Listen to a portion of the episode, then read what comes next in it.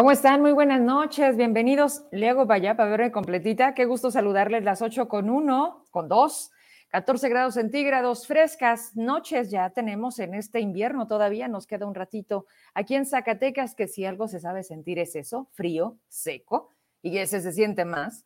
Y eh, pues también, aquí estamos, 18, ¿sí? ¿No les pasa que es parte de la pandemia? Ya no sabemos si es lunes o digo, a mí me queda claro porque tengo que estar de lunes a viernes aquí a las 8. Además, no, no, no es que tenga, sino quiero.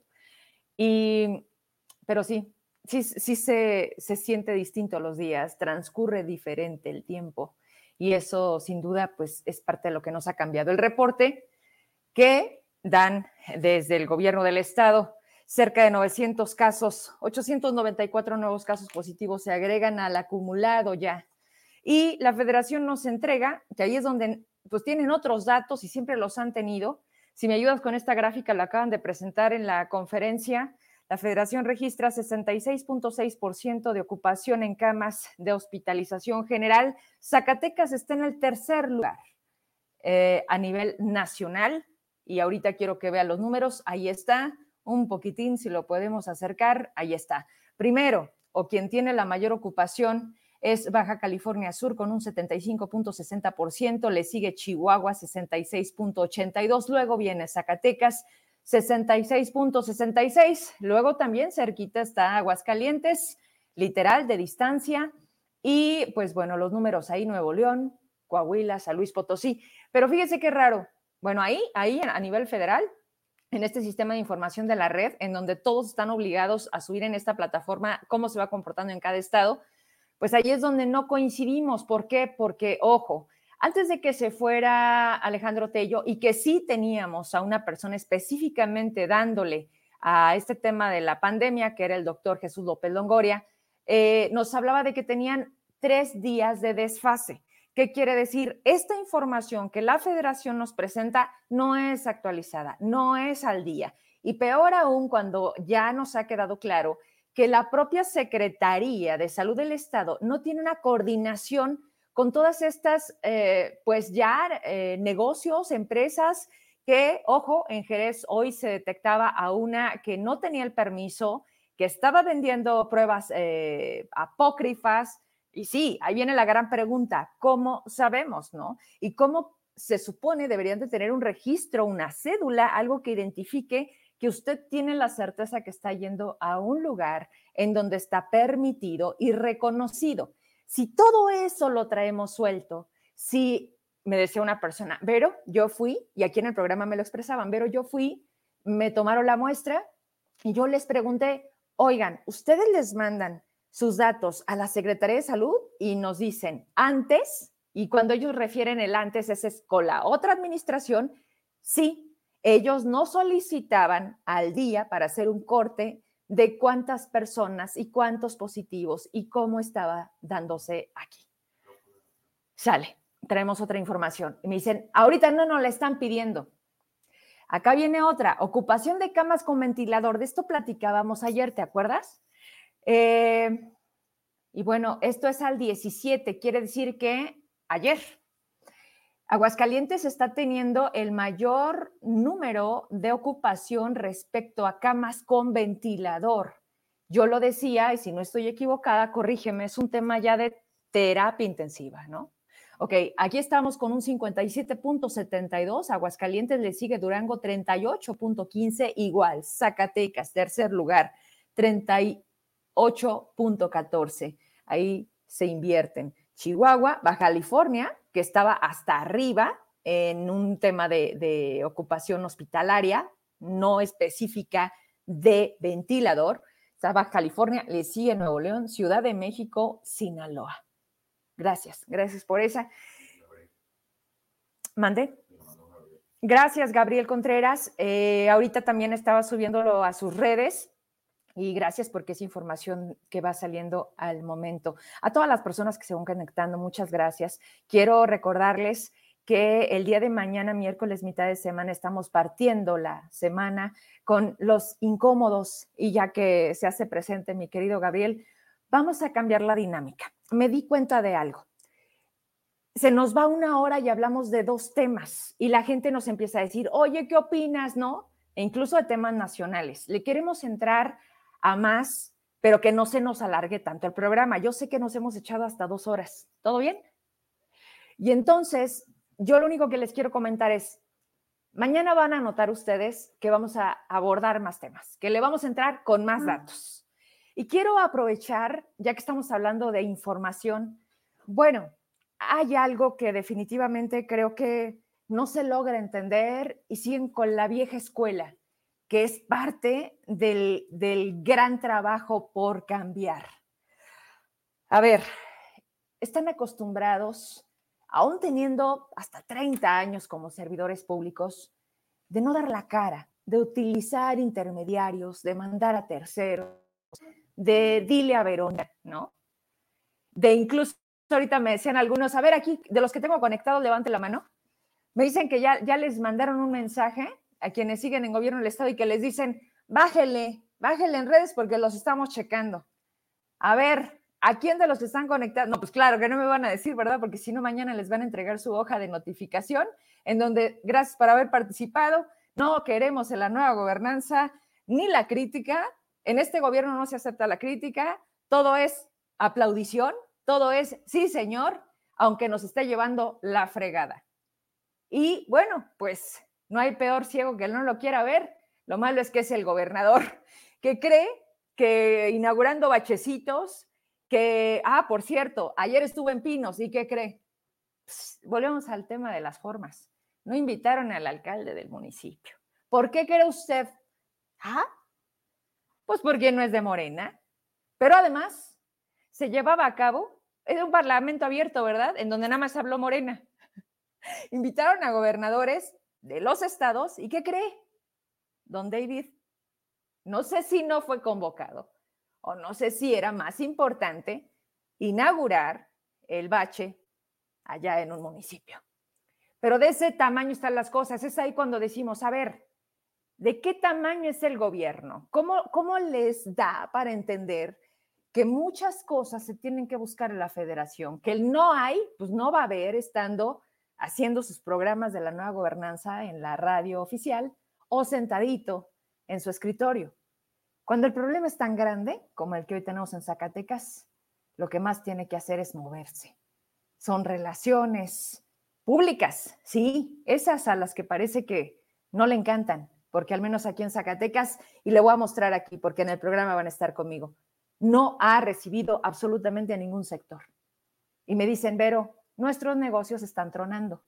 Y el gobernador, lo que nos ofreció en campaña, a cambio de nuestro apoyo, bueno, hoy no es ni para recibirnos una llamada. Eso en otro momento y el gran tema de los despidos en todos los niveles, el problemón de Trancoso, este municipio pequeñito que despidió un montón de gente, les gana los laudos, los tienen que reinstalar no tienen presupuesto para pagar. Tienen dobles plazas. Traigo un oficio en donde convocan a dos personas con el mismo cargo, así como en la nueva gobernanza que tenemos a dos. ¿Cuáles son de la función pública que les dieron el mismo cargo? Víctor Hugo es uno, ¿no? Y otro cuate. Pero el punto es que están en la función pública con Umbelina. En fin, me da mucho gusto recibir y con eso quiero arrancar el programa. Primero diciéndoles que, bueno, no me manden intermediarios.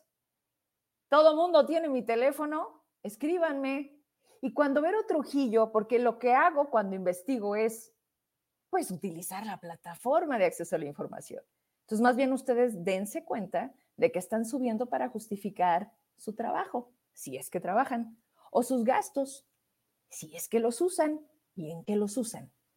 Porque creo que se les olvida que tener un cargo una función pública en cualquier nivel, deberán de ser bajo un escrutinio público. Que yo le busque algo en específico, esa es mi chamba.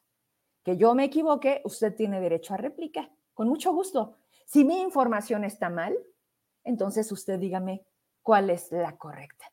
Pero primero, lo primero, déjeme la saco, porque todavía ni siquiera empiezo y ya están las quejas. Pero eso, eso va a suceder mañana. Melina González, qué gusto. Mira, la tecnología nos junta de nuevo yo no sé cuánto tiempo hace que no te veo, pero te recuerdo con mucho cariño y en esta coincidencia de haber trabajado en una empresa, pues que nos dio esta gran oportunidad y experiencia. Melina González, ¿cómo estás? Hola, Berito, qué gusto poder saludarte y pues obviamente reencontrarnos, como dices bien, a través pues de estas herramientas que se han vuelto indispensables en estas épocas llenas de virus y de pandemia, Vero.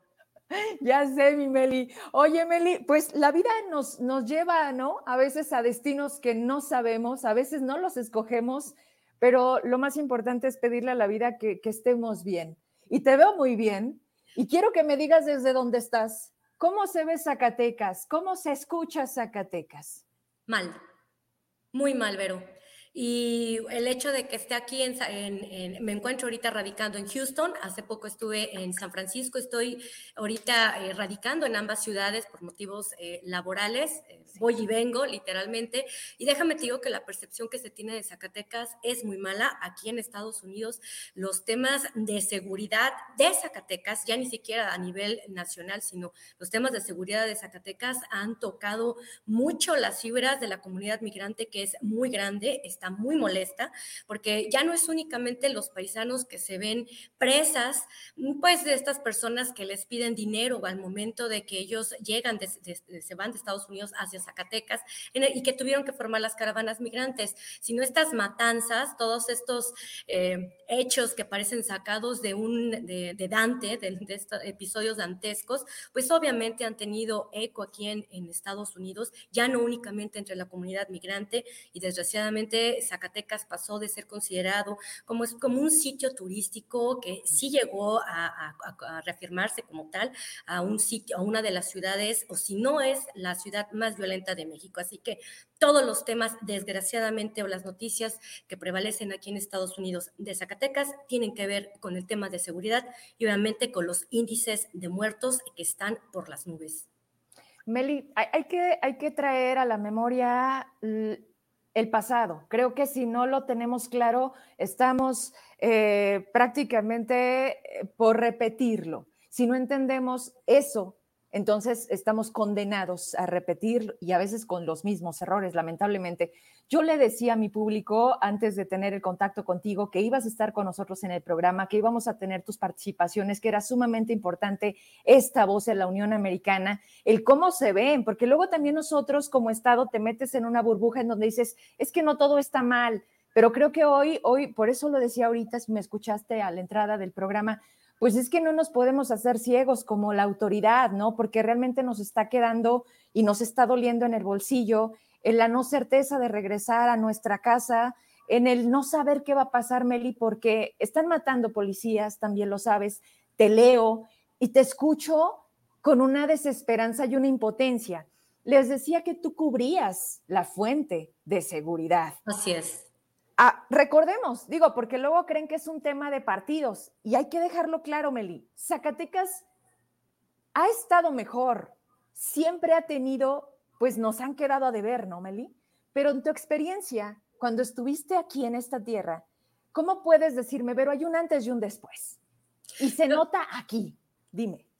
Se, se nota podemos decirlo por el índice que ha aumentado increíblemente de muertes de policías, ocho tan solo en un fin de semana. O sea, desde el año pasado se han duplicado las muertes por parte de los policías. El problema es que el discurso oficialista tiende a revictimizar. Andaban con quién sabe quién, no sabemos con quién se juntaban y forma parte de las revanchas. Entonces, Sí, Vero, como tiene, como bien dijiste, cuando estás fuera de esa burbuja, te das cuenta lo mal que estamos. Yo no puedo creer, y te lo digo con mucho dolor, porque yo me considero zacatecana de corazón, toda mi familia es de allá, yo nací allá, estoy aquí por cuestiones laborales, no porque lo desee, extraño mucho mi tierra. Sin embargo, Bereco, yo sí te puedo decir que me resulta realmente imposible pensar cómo la gente sigue sobreviviendo en Zacatecas con esos índices de violencia. Aquí en Estados Unidos, que es una ciudad, un, país pues también violento, que tiene su propia problemática social, más como en ciudades como Texas, con todo este problema de las armas y los tiroteos, aún así, Zacatecas te puedo decir que ha alcanzado niveles que se han comparado con aquellos países que tienen guerra, como Afganistán, como Siria, Esa es la magnitud que nosotros estamos teniendo. Sí, el tema de seguridad, Verónica, es un tema que ha quedado pendiente no por esta administración, sino por todas las administraciones pasadas. La federación no ha cumplido, la federación ha cumplido con ese rol de asumir el cargo o de tratar de coordinar mejor las estrategias de seguridad. Hay que recordar todas estas estrategias, estas estrategias fallidas, el mando único con Peña Nieto, que también fue un profundo fracaso, la Guardia Nacional con, este, con esta administración, que también sigue siendo un fracaso y que, bueno, aquí en Estados Unidos únicamente lo visualizan los paisanos y aquella gente que sabe un poco del tema de México, pues que es una guardia que está únicamente instaurada para contener la migración de los centroamericanos y que no entren a, a México. Es la única función que se le ve a la Guardia Nacional. Entonces, el antes, antes y después, Verónica, pues yo creo que fácil lo podemos ver con las cifras. El número de homicidios dolosos que se ha multiplicado, decían, eh, sigo muy de cerca las noticias ahí en Zacatecas y bueno, esos datos que a mí tampoco no me cuadran porque decían van bajando los delitos de alto impacto y después te das cuenta pues de todas esas masacres o de todos esos pueblos que se están quedando desolados porque la gente prefiere huir, abandonar todas sus, sus pertenencias a seguir siendo víctimas de, de esta delincuencia que es imparable y que pareciera ser tristemente es el único gobierno que tiene en, Zacatecas. Cambios inmediatos, Meli. Sé que también sabes que al día de hoy no logran tener en conjunto la estructura de lo que es un gobierno con nombramientos. Eh, es, es, algo de las tantas cosas que no se entienden. Y luego los perfiles cuando deciden quién deberá estar. Hoy tenemos a un eh, retirado, a un a un general retirado. Yo me acuerdo muchísimo que al menos en el tema de Televisa, pues buscábamos esa relación directa con la autoridad. O sea, tú prácticamente cada semana, si no era que antes, te sentabas con ellos en la mesa. Y antes no le ponían esto de la mesa de la paz. No, no, no. Todo este rollo populista llegó con la cuarta transformación. Que el, el gran tema, Meli, es que no ha servido de nada. Y los propios alcaldes lo dicen. Y peor aún cuando también supiste que viene el presidente y que no invitan a los gobernadores, a los alcaldes y tampoco al de Fresnillo. Entonces, ¿cómo quieres implementar cuando no conoces de lo que vinieron a hablar? Pero peor aún, cuando el propio gobernador creo que tampoco le entiende. Y, no únicamente él, sino ese tema que dices de los nombramientos, son eh, secretarías muy sensibles. La Secretaría de Seguridad Pública tiene que ser alguien que conozca el problema que hay de, de, seguridad en Zacatecas, pero también que conozca a las corporaciones, que se acerque a ellos. Yo, derivado precisamente de mi trabajo, que estuve pues varios años cubriendo eh, seguridad, conozco a varios eh, compañeros que desempeñan aún las funciones como policías y me referían que literalmente no conocen quién es el titular de la secretaría. Entonces, yo creo que empezando por ahí, una secretaría acéfala es que no se va a poder resolver el tema de seguridad, que insisto, no es un tema que inició en este sexenio, es un tema que sabemos tiene ya más de una década, sin embargo, parece ser en esta administración estatal, pues sigue siendo este gran deuda que desde mi punto de vista y muchas personas más, pues ni siquiera les importa intentar de tratar de arreglar, arreglarlo, Vero. Te manda un mensaje, mi querido Pancho Esparza, y con eso partimos porque, pues mira, cuando me decías de qué platicamos, yo te decía de temas muchos. El hecho de que estés allá me abre la puerta para tener tantas cosas, pero yo quería traer un poquito de tu presente en Zacatecas y bueno, pues recordar el gran trabajo que dejaste y creo que se nota porque te recuerdan con mucho cariño, como lo hacemos muchos de Pancho Esparza, que dice que excelente reportera. Ahí está. Muchas gracias. Los extraño muchísimo y déjenme les digo, y esto va para todos los reporteros. Allá en San Francisco eh, tuve la oportunidad de, entrar a una estación de radio, eh, era para comunidad latina, pero bueno, también transmitíamos un poco en inglés. Y lo primero que me dijeron cuando entré a esta estación, la pregunta fue, ¿Cómo le hacen ustedes los reporteros allá en México para sobrevivir? Imagínense. A mí literal tienen eh, allá en estos, aquí, de estos lares, los consideran corresponsales de guerra, ¿eh, querida Verónica. Bueno, es que hay que decirlo, ¿no, Meli? El tema del periodismo en México es de las carreras o profesiones más peligrosas. Así es. Porque también, no, no, no, es que ahorita ya ni siquiera es, es de profesiones, Meli Ahorita, la gente te decía, ¿te acuerdas cuando te decían, es que tienes lana, pues te van a secuestrar, es que el carro que traes, es que, ¿no? ¿Te acuerdas? Es que, ¿a qué te dedicas? Hoy, hoy levantan al señor de la esquina que vende tacos, al igual que el, o sea, es increíble cómo nos ha cambiado la vida eh, y peor aún cuando ves que poco le entienden, pero dijiste tú algo clave, poco quieren, porque hoy lo que vemos es, no hay rumbo. O sea, esto, esto que tú vives de lejos, Meli, sé que lo entiendes porque ya estuviste aquí, pero sigue siendo sin ser igual a quienes estamos aquí contando los días para que las cosas cambien y diciendo, oye, de verdad, Zacatecas no merece que le vaya bien, Meli. Hoy no puede nombrar una secretaría del migrante. Eso fue un gran logro. Fue, fíjate nada más, qué descaro. Fue y les prometió, porque le dijeron, no, ¿estás de acuerdo que por ahí no, verdad? O sea, no puedes quitar esa parte. Que gasta mucho, pues volteamos al DIF. Y tú sé que guardas muy bien esa memoria. O sea, para gastos estúpidos hay muchas dependencias. Por supuesto, Vero. Por supuesto, y además la comunidad migrante, insisto, yo ahora que estoy de este lado y que veo lo que ellos siguen aportando, mira, Vero, a, a mí me parte el corazón y en verdad me llena de orgullo de considerarme eh, pues zacatecana, las caravanas migrantes, Parten de esta, me tocó ver partir una caravana migrante aquí de, Houston con condiciones de clima terribles, ah, eh, había una advertencia de tornado inclusive, las camionetas llenas de regalos. En una gasolinera me tocó poder platicar con uno de ellos, él iba hacia Nochistlán y le comentaba, oiga, ¿no le da miedo?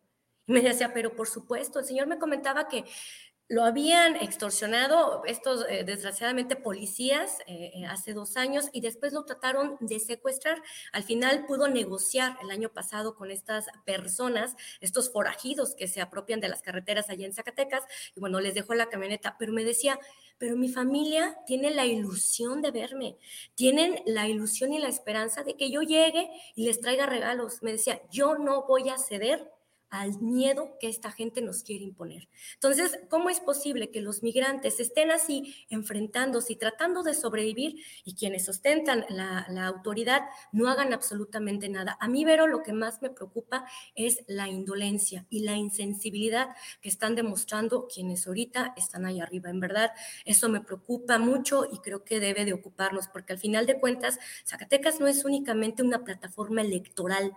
Creo que Zacatecas debe de ser también, y, lo, y son eh, más de ese millón de ciudadanos que necesitan vivir dignamente. Y vivir dignamente, Vero, es vivir sin miedo.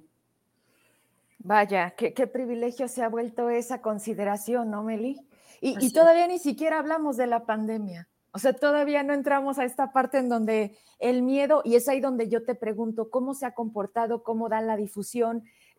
Dicen que Estados Unidos es el país que más mexicanos ha vacunado, porque ya casi te dan la lista de, ay, de, cuál quieres, ¿no? Y aquí estamos esperando a ver cuándo llegan y luego hay un montón de rezagados, no quieren vacunar a los niños porque para la autoridad ese sector no es de riesgo y es cuando dices, híjole, qué abismal es estar en México que tú estar en Estados Unidos. ¿Qué pasa con la gente que no tiene documentos legales? ¿Cómo le están haciendo allá? Cuéntame. Fíjate, Verónica, que justamente con ellos es donde el gobierno de Estados Unidos ha reconocido que se encuentra o existe un gran rezago. El principal problema con ellos es que tienen miedo de que al momento de que acudan a un puesto de vacunación sean deportados. Por ello, desde que inició el programa de vacunación, que ha sido el más grande en la historia de Estados Unidos, que inició a inicios del 2020, el, el Departamento de Seguridad Nacional emitió un decreto a nivel país diciendo que los centros de vacunación eran considerados centros sensibles o lugares sensibles. ¿Qué es un lugar sensible?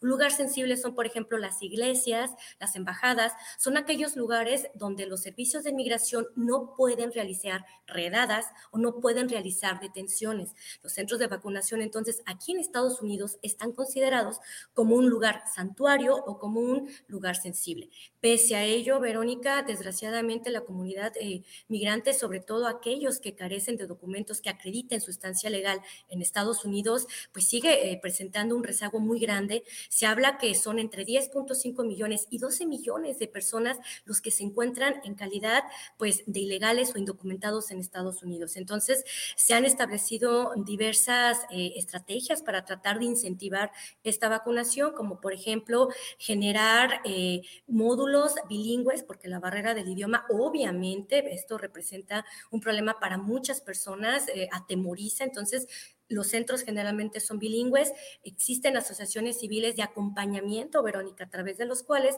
tú llegas a esta asociación, eh, dices que pues, ser vacunado, pero no sabes cómo realizar el proceso y ellos sin ningún costo y de manera gratuita e inmediata lo realizan por ti. Además, en el estado de California, eh, teniendo como objetivo primordial el abatir este rezago de eh, vacunación, y no únicamente de vacunación, pero sino que aquí en Estados Unidos también se está trabajando con las secuelas del COVID. Es decir, están ya los expertos en salud reconociendo como un problema mayor y grave de, de salud todas las secuelas generadas por el COVID en algunas personas, que pueden ser fatigas crónicas, migrañas que imposibiliten para que las personas acudan a trabajar, entre otras. Entonces, eh, Gavin Newsom, el gobernador de California, acaba de proponer justamente en días pasados eh, una iniciativa de ley para que el medical, que es el servicio médico implementado específicamente para personas de bajos recursos o personas indocumentadas, tengan servicios básicos de salud, sea aplicado a cualquier persona que habite California sin importar su estatus migratorio, sin importar su edad. Esta es una iniciativa de ley, se pretende que se podría comenzar a aplicar a partir del 2024, sin embargo, actualmente la cobertura de este medical es hasta personas de 25 años y eh, mayores de 65 años. Entonces, cubre a gran parte de estas personas y a través de este sistema, bueno, ellos pueden acudir a los centros de vacunación. Sin embargo, Vero, el problema del mayor rezago se da entre los migrantes de eh, transitorios, es decir, o que están en transición, es decir, que acaban de llegar, que no tienen mucho tiempo radicando en Estados Unidos y que desgraciadamente han sido o son detenidos por el Centro de Protección de Fronteras, que es eh, la oficina que ha reconocido el gobierno de Estados Unidos, que no ha respetado mucho este tratado de que no se les iba a deportar si solicitaban las vacunas. Este centro es el que reporta los números más bajos de inmigrantes vacunados. Exacto. Ellos referían que son dos los motivos que están generando este déficit. Uno de ellos es la aplicación pues de este controversial título 42, Vero, ya después platicaremos de él, pero bueno, es. a través del cual migrante que llega a Estados Unidos bajo la excusa de la emergencia sanitaria es inmediatamente regresado a México, ha generado muchos problemas, ya hablaremos de ello. Y la segunda es que muchos migrantes acusan a estas autoridades del centro de detenciones, pues no se quieren vacunar.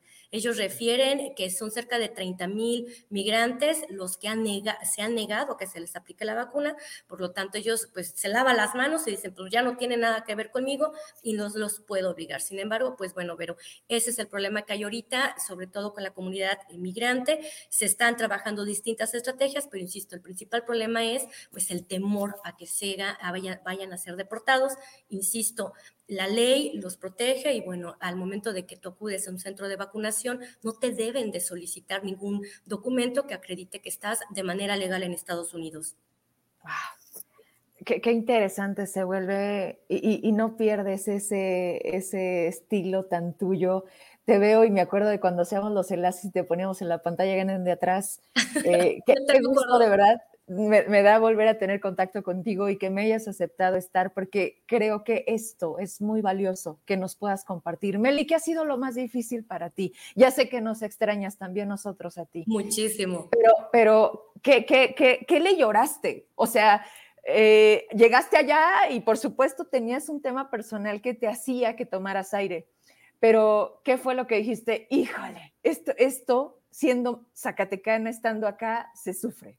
¿Sabes qué? El convivio con la gente. Aquí en Estados Unidos, por el ritmo del, trabajo y el ritmo de vida, la gente tiende mucho a aislarse y es difícil que empiecen a, a, formar estas relaciones, estos vínculos. Eso a mí me ha costado mucho porque yo soy mucho de de abrazar y soy muy querendona y acá no. Eso me costó mucho, esa, pues esa, esa amabilidad que tenemos los zacatecanos y esa nobleza y que pues por eso me da tanta tristeza que esté mi tierra pasando por estos lamentables momentos, porque somos nobles, Verónica, los zacatecanos, y yo creo que esa nobleza fue lo que más me, me, caló y que me sigue calando. Yo te agradezco de verdad muchísimo, Meli, y me dio muchísimo gusto volver a verte. A pesar de todo, eh, creo que es cuando más debemos de estar, así que de nueva cuenta, bienvenida y vamos a tenerte con la oportunidad de platicar. Ahorita me lo decía, si podemos hablar de esto y podemos hablar de esto, y por acá te voy a anotar una lista. Hay tantas cosas que, que, vamos a aprovecharte. Cada 15 días, los martes, vamos a tener a Meli González. Te mando un abrazo hasta donde estás y gracias. Gracias, Meli, por estar hoy aquí. Abrazos, Vero. Muchísimas gracias por la oportunidad y nos vamos a seguir viendo el próximo martes. Abrazotes, cuídense mucho, por favor. Igualmente por allá. Gracias, Melina González. Conectada desde pues una parte de Estados Unidos, Houston, ¿verdad? Híjole, qué interesante se vuelve cuando nos platica pues todo, ¿no? Salirnos eh, de Zacatecas, cómo se ve Zacatecas en esa otra parte del mundo, cómo se trata distinto, cómo se maneja la pandemia. Vaya, es, es ahí cuando dices, híjole, cómo, cómo cambian las cosas. Qué gusto de verdad tenerla y tenerla cada 15 días. Ella es Melina González. Usted la conoce y si no, bueno, pues cada martes váyase conectando porque temas migratorios y de otros, ¿no? De la propia experiencia que ella trae. Ella fue varios años reportera de Televisa Zacatecas. Ahí la coincidencia, su trabajo, ya la vio. Ella es. Es momento de irnos a otra entrevista. ¿Ya está lista?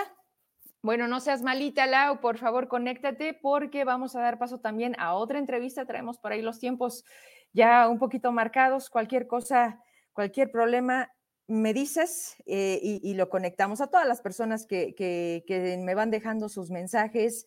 Muchas gracias. Eh, me da mucho gusto ver de todo aquí y cada vez más. Que bueno, pues nos acompañamos una hora de programa y pues eso se vuelve muy bueno. Yo lo disfruto muchísimo. Pasamos al doctor y también aprovecho en el Inter que se conectan. Eh, ustedes pudieran pensar que la colaboración de los médicos, de los abogados, de los especialistas que también así me han permitido tenerles, pues queda en el programa, ¿no? Ayer ustedes mismos, quienes de nueva cuenta hoy se conectan, se dieron cuenta que las preguntas seguían y seguían y seguían. Y pues también el doctor nos hace un espacio y él continúa con las consultas o también es tiempo de irse a casa, ¿no? Porque también prácticamente todos tienen familia. Entonces, yo me comprometo a tomar los mensajes e incluso les digo, si tienes oportunidad, vuelve a, ver el programa y pues están dirigidos a ti. Entonces, si puedes contestarlos, muchísimas gracias. Otra cosa que nos han permitido es compartir sus teléfonos directos, sus celulares para que ya de manera muy personal, muy individual, las personas les digan, eh, tenemos esto, ayúdenos, oriéntenos. Y de verdad sé que eso les representa su tiempo, lo más valioso. Hoy tenía un par de denuncias.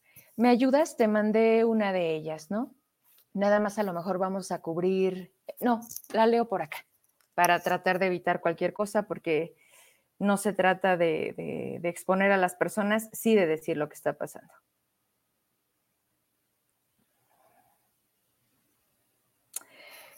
Bueno, me están diciendo que enfrente de Sams hay como un como una plazuela en donde se ponen varios negocios de comida en las mañanas, ¿sí? Bueno, me comentan que en plena pandemia, pues hay mucha gente sin cubrebocas. Son quienes están despachando, son quienes les dan las gorditas, las tostadas, los taquitos. Y me dicen, pero es que nosotros le decimos, oiga, su cubrebocas, ¿no? Y se molestan.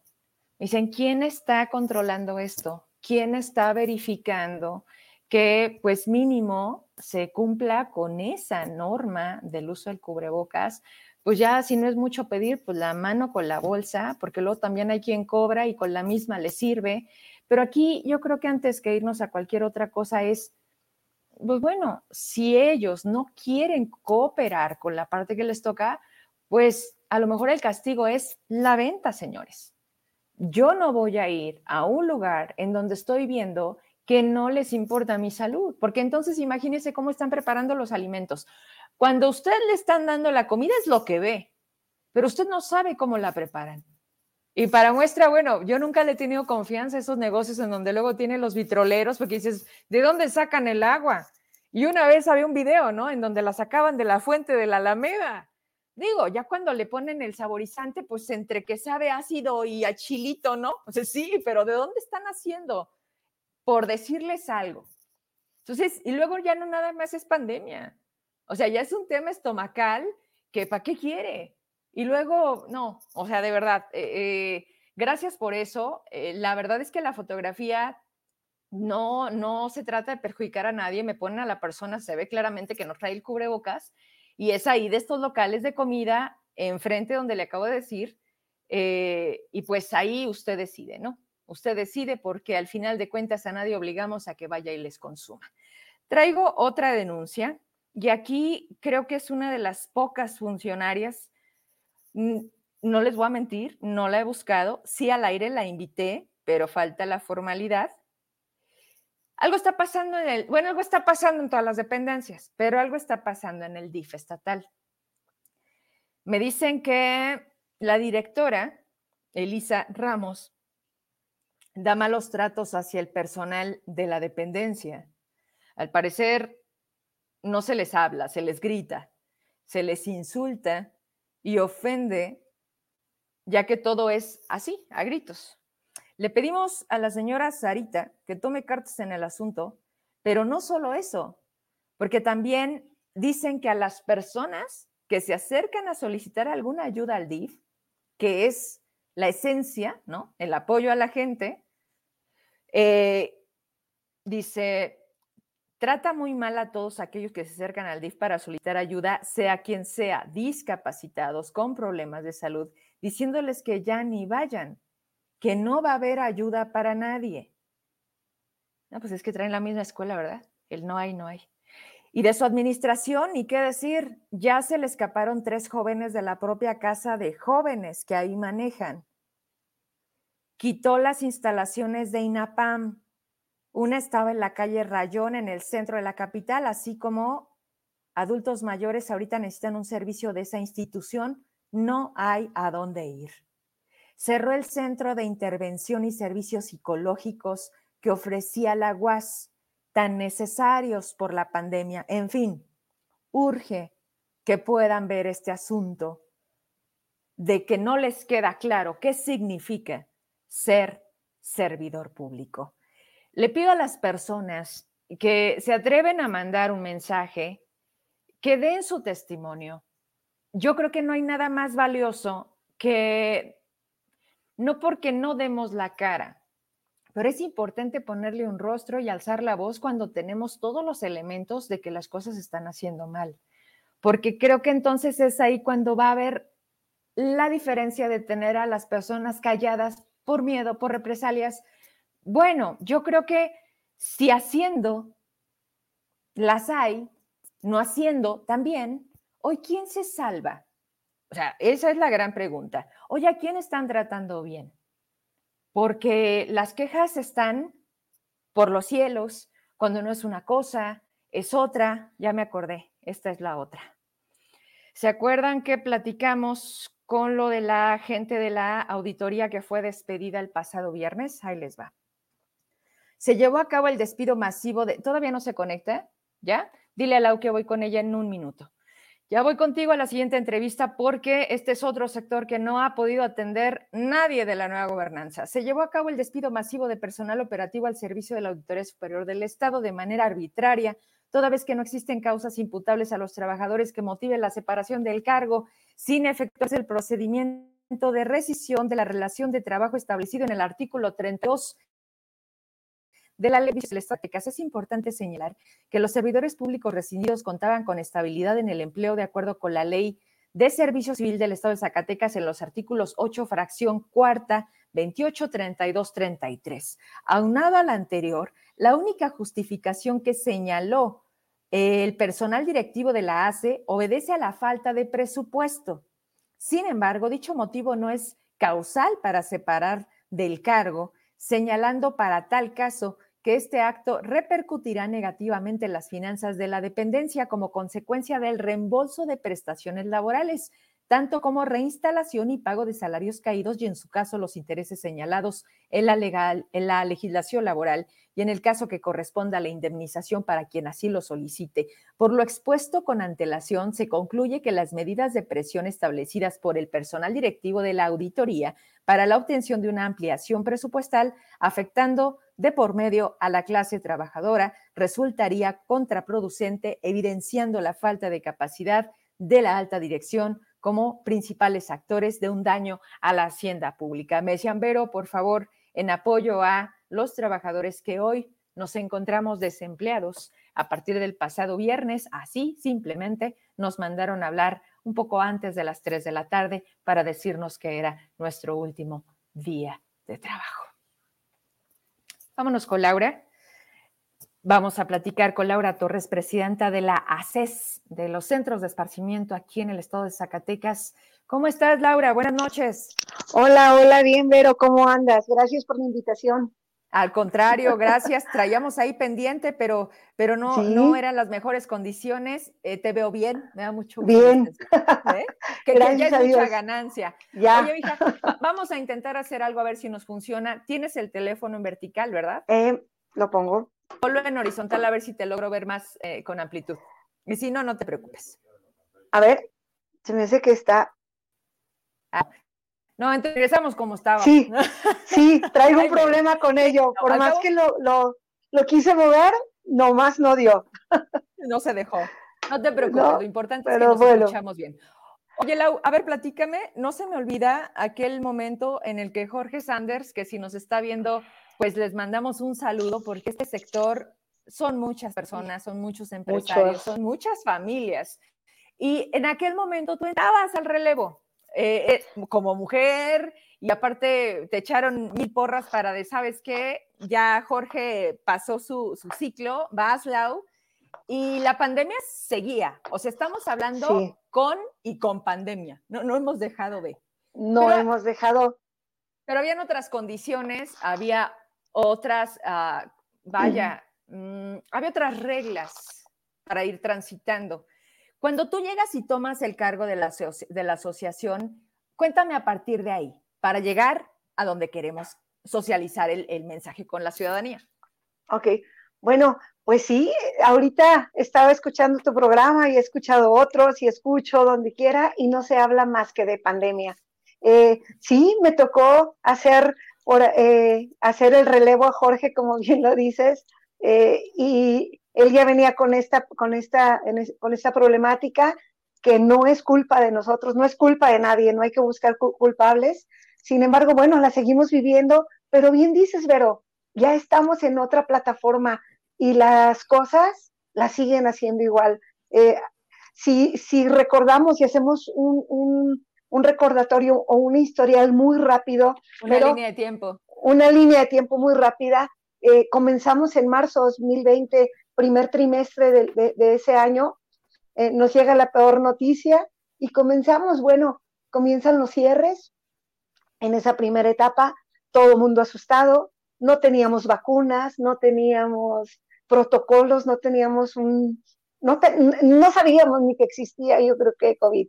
Eh, sin embargo, bueno, viene una segunda fase y ahí es donde nos truenan un poquito más eh, a todos, donde empiezan a cerrar eh, los, las actividades llamadas, para mí está mal llamarlas no esenciales, y ahí entramos nosotros. Entonces nos cerraron un promedio de, de seis a ocho meses. ¿Cómo logramos? No me preguntes cómo, porque ni nosotros mismos sabemos los que logramos, porque se quedaron muchos, desafortunadamente, se quedaron muchos en el camino. La tercera fase, bueno, fue en julio, donde nos comienzan algunos en julio, agosto. Yo abrí, eh, me pongo como ejemplo, 2020, 2020, comenzamos a abrir eh, en, eh, de una forma muy paulatina y, con una lentitud muy gradual, pero nos empiezan a dejar abrir, pero bueno, comenzamos a escuchar la palabra protocolo, que este, real, realmente esos protocolos no han dejado de, llevarse y que siguen siendo, seguimos siendo eh, el, ojo de, salud, el ojo de municipio. Y primeramente nosotros no, no hemos dejado bajar la guardia.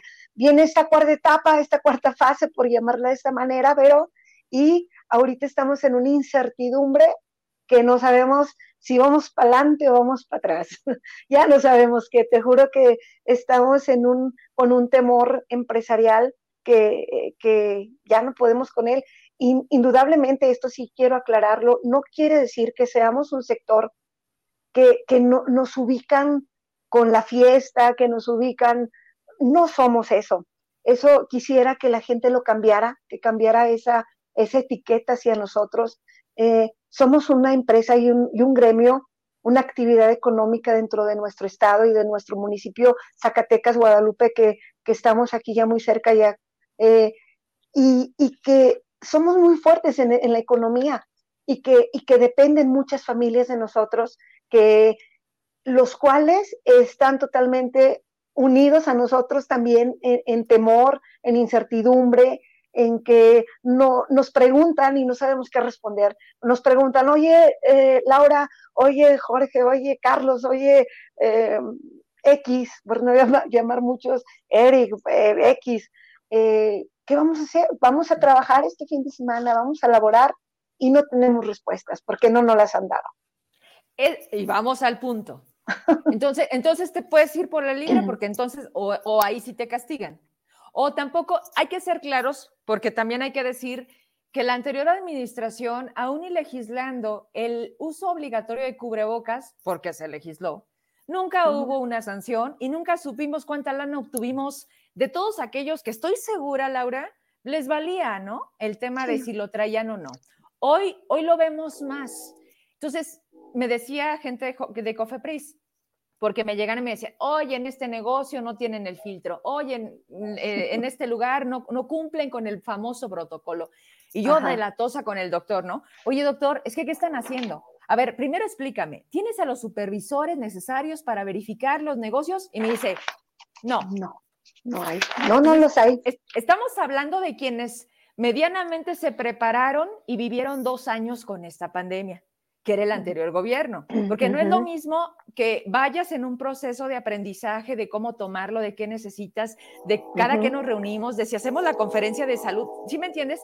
A que llegue un nuevo gobierno y diga, pues de aquí partimos, o sea, como que todo lo que ya pasó no, no me sirve. No sirvió. Y aparte, para ellos la pandemia ha sido minimizada, hay que decirlo con todas las palabras, desde la federación. Eh, sí, así es no han tomado. Tú vas ahí. o sea, ustedes como negocios, empresarios, van en ese de pues, no pasa nada. Nada más me algo, Laura.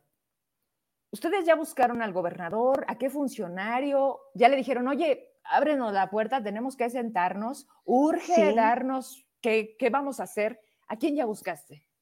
Hemos, hemos, buscado el acercamiento con el gobernador, directamente con él, no hemos buscado eh, brazos o, o tentáculos por ahí de llegar hacia él. Eh, nos dicen que anda muy ocupado. Yo, bueno, sus funciones son muchas, sin embargo, yo creo que somos parte de ellas y, vaya que lo somos. Eh, pues a gobernar para todos, Laura. es para todos.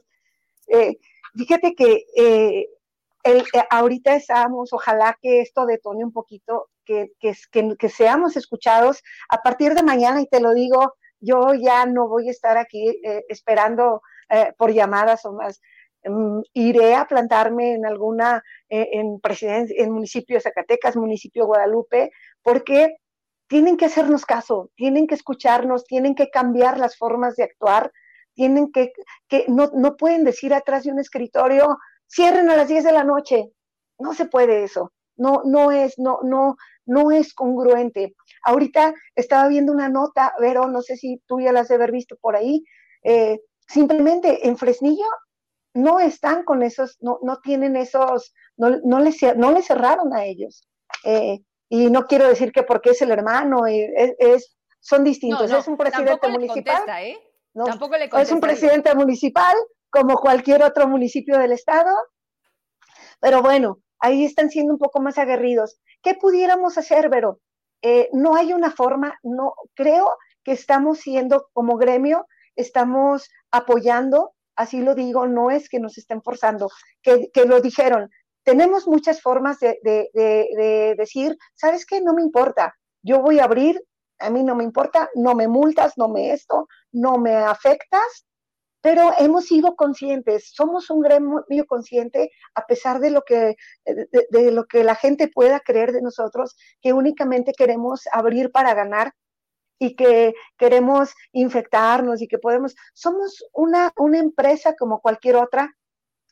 Y sí hacemos ese llamado, que seamos escuchados porque a, a, nosotros como tal, como este gremio, se escucha la palabra alcohol y está súper satanizada en, en, créditos, en apoyos, en cierres, eh, que yo no entiendo la razón porque generamos mucho empleo, directos, indirectos, como ya lo hemos mencionado en algunas otras ocasiones, y a eso, a, eso es a lo que, a lo que estamos, eh, lo que quiero llegar, que no digan que solamente queremos abrir nuestros negocios por conveniencias económicas, sino que se nos va a hacer volver a colapsar la economía de la cual ya no vamos a poder levantarnos. Y somos fuertes, damos, atendemos mucho turismo, eh, damos imagen al, municipio Zacatecas, damos mucha imagen, eh, generamos empleos, lo vuelvo a decir,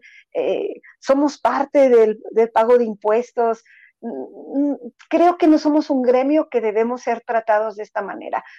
Es como ahorita dicen, eh, te pongo, se me ocurre algo muy burdo a lo mejor, pero eh, bendito Dios, nosotros no estamos en los tsunamis o con cosas naturales de ese, grado. Pero se me ocurre algo, los que viven en costas, llega una catástrofe natural de esa, de esa forma llega, eh, acaba con lo que pasó a lo mejor en, Cabos alguna vez, eh, se me viene ese ejemplo burdo a lo mejor, ¡pum! llega todo, destroza todo, pero hay apoyos. En esta ocasión, así llegó, es, es, algo que está fuera del alcance de todos, pero que nomás nos dicen qué no hacer, pero no nos dicen eh, qué va a pasar, como si. Yo creo que ya hay como el sí. Claro, porque aquí, Lau, de problemas sabemos ya los que tenemos. Aquí lo que ya lo sabemos. son las soluciones. Sí. Eh, digo, me queda claro, nos están viendo, qué lamentable que tenga que ser a veces hasta que llegas a un medio de comunicación y te compartí de todos mis compañeros, me dijeron que están atentos para apoyarte, para que esto tenga otra salida. Digo, si quieren que así sea, bueno, pues también vamos a encontrar esa forma. Imagínate lo que acabas de decir. Es que yo creo que me voy a tener que ir a plantar. A ver, espérame poquito. Tienes a dos alcaldes. Tienes al de Guadalupe, tienes al de Zacatecas, y también, también, en esta asociación están personas de Fresnillo y tienes al alcalde de Fresnillo. Entonces, no solamente, yo creo que aquí lo más importante es no dejar que todo el poder lo tenga una persona porque eso, es lo que nos está llevando al traste de este país. O sea, esa política y ese poder en una sola persona no es democracia. Eso, eso no deberemos de permitirlo. Y creo que, ok, no te abre la puerta David. Bueno, vamos a buscar a Jorge Miranda, vamos a, buscar a Julio César Chávez o a Saúl Monreal. No, ah, bueno, el secretario de Economía. Porque volvemos a lo mismo. Entonces, ¿para qué queremos a tanto funcionario, Lau? Si ninguno tiene tiempo porque están muy ocupados. Es que fíjate que es complicado y, no quiero hacerlo político o algo, eh, pero sí, vamos con uno y ellos, es que yo no puedo cuidar esa área. Vamos con el otro, es que yo no veo esa área. Entonces, yo sí digo, bueno, entonces abrimos, abrimos. Sin embargo, bueno, todos nuestros agremiados hemos sido conscientes y quiero decir que la decisión ha estado en nosotros. El querer apoyar a que no se desaten más contagios, que también quiero comentarte, Vero, que no hemos sido un gremio donde se ha mencionado que hemos sido una causa de brotes masivos. Eh, vuelvo a decirlo como, como ya eh, seguimos, no, no hemos bajado la guardia en cuanto a los mentados protocolos que, que, lo decimos de una forma mal. Realmente es un plan de contingencia contra COVID-19, así se llama. No más que ya nosotros que el protocolo. Tuvimos que hacer, híjole, infinidad de cosas para ello. Ante el IMSS tuvimos que hacer un curso de cinco horas, tanto el personal, nosotros, el personal y todo el que tenga que elaborar dentro de ello. Entonces, ya conocemos más este virus, que, que, está fuerte, sí está fuerte. Ya nos vacunamos. Ya estamos vacunados. Déjame decirte algo donde no estoy de acuerdo. Yo creo que hoy no tenemos la capacidad de decir nosotros no hemos sido. Y déjame te digo por qué. Porque también nos hemos portado mal. O sea, yo quisiera que pudiéramos entender cuando mi hija pequeña me dice, mamá, ¿por qué esto no se termina? Dice, porque no todos nos portamos bien. Y de verdad, paso este ejemplo a una situación real. Saludo a mis Sanders, no nos deja solas, ahí está Sanders, ahorita lo leemos. Ahí está. O sea, el problema es que cómo nos hemos portado. Tú me dices, Vero, nosotros hemos cumplido, sí, tú, tu negocio, pero la gente que va y te consume, o sea, ¿qué reglas le pones? Y si se porta mal, ¿lo castigas? ¿Me entiendes? No. Ajá, entonces a eso voy. Y cómo también te puedes meter con alguien que ya se le pasó la copa, que no van a pistear con cubrebocas, en donde dices, a ver, ¿le estás pidiendo certificado de vacunación? Lo están haciendo en otros estados. En otros, fíjate que ahí iba también, pero sí. A ver. Eh, ojalá que no me vayan a regañar todos los demás, pero fíjate que yo, yo quisiera hacer ese compromiso. Jalisco lo está haciendo, por ejemplo, no está muy retirado de nosotros. Y cada fin, escúchame, cada fin, si quieres entrar al bar, tienes que hacerte previo una prueba y, al menos aquí, aquí tratar de tener un círculo controlado. Eso no lo hemos hecho en Zacatecas. Hay que reconocer dónde hemos fallado porque también no hay la autoridad que acate. O sea, aquí el problema es que no hay sanción. ¿Y qué pasa, Lau? Pues lo seguimos haciendo. Es como el tema de la corrupción. Dime quién está en la cárcel. Nadie. Bueno, Rosario Robles, ¿no? Rosario Robles. No, es otra cosa. No, es que las cárceles no nos darían para tener a tanto corrupto. No, creo que me entiendes el sentido del comentario. Nos ha faltado hacernos y asumir la responsabilidad a ti por abrirme el lugar, a mí por ir a consumir. Sí, fíjate que esa, eh, eh, eh, Vero, es una de las propuestas ahorita que yo quisiera hacer públicamente, directamente a, nuestro gobernador David Monreal. Ojalá nos, nos escuche o llegue, que, el sector de este gremio estamos preocupados, temerosos, que nos escuche, por favor, y que esa es una de las propuestas, que nos bajen a foros. O sea, no, no entender, yo no entiendo, yo misma no entiendo que nos den un 80% de aforo y hasta las 10 de la noche. Ok, cámbianoslo por el 50, pero déjanos trabajar en horarios normales, horarios de, eh, que, nos podemos tener más rotación y nuestra economía a lo mejor no puede caer. O a lo mejor sí cae, pero ya no le echaríamos la culpa al gobierno, ya no diríamos, David Monreal tuvo la culpa porque él dijo que vamos a cerrar a las 10 de la noche. No hay fundamento porque no lo han hecho eh, público, lo dijo, bueno, lo hizo de manera pública, pero en letra no está. De ahí pudiéramos agarrarnos y decir, ¿sabes que no, no nos importa? Y vamos a abrir. Podemos hacerlo. Claro. Sin embargo, estamos respetando la, aún así que nuestra economía está bajando y que nadie, pero nadie va a venir a decirnos, oye, eh, Laura, pues tú cerraste tu negocio 15 días. Oye, el de la renta te la perdonaron oye Laura, este, ¿tuviste para la luz o para el agua o para X o tus trabajadores? Eh, ¿qué está, ¿De qué están viviendo ahorita? Nadie, nadie. Y, y, esto es desde marzo 2020. No ha habido una sola persona, Vero, que se nos venga a acercar para decirnos, oye, ¿qué necesitan? Ustedes han sido un sector donde literalmente les hemos dicho cierren, no van a abrir pero solamente nos dicen eso, no abran, no eh, cierren, pero no vienen a darnos opciones de crédito, no queremos nada regalado, pero que somos un sector muy chambeador, así te lo digo, muy trabajadores, muy emprendedores, eh, donde generamos, vuelvo, a decir, mucho empleo y, son muchos. Eh, el gobernador decía en, una, en su campaña, él en una de sus promesas de campaña decía y prometió darle mucho trabajo a los jóvenes. Quiero decirle directamente a él que nosotros somos una ayuda para él. Nosotros generamos mucho empleo para el joven. Y, bien, no, no quiero eh, decir, no son, no se llevan mil pesos por semana, llevan buenos sueldos. Yo creo que, no sé si ellos nos estén escuchando, también los invito a que ellos dejen sus comentarios de cómo la están pasando, qué está pasando con ellos, no nada más nosotros como propietarios. Claro. Eh, que también ellos digan y expresen cómo se están sintiendo con estos cierres. Eh, esto ya no es COVID-19, ya es COVID-20, 21 y 22. Entonces... A ver, Lau, entonces vamos dejando el mensaje claro para cerrar esta entrevista y con mucho gusto, por supuesto, este es el inicio del 2022, que eso no quiere decir que ya te veo para el próximo año, no, esto apenas No, no, no, no, apenas. ¿Qué quieren? ¿Qué piden ustedes así?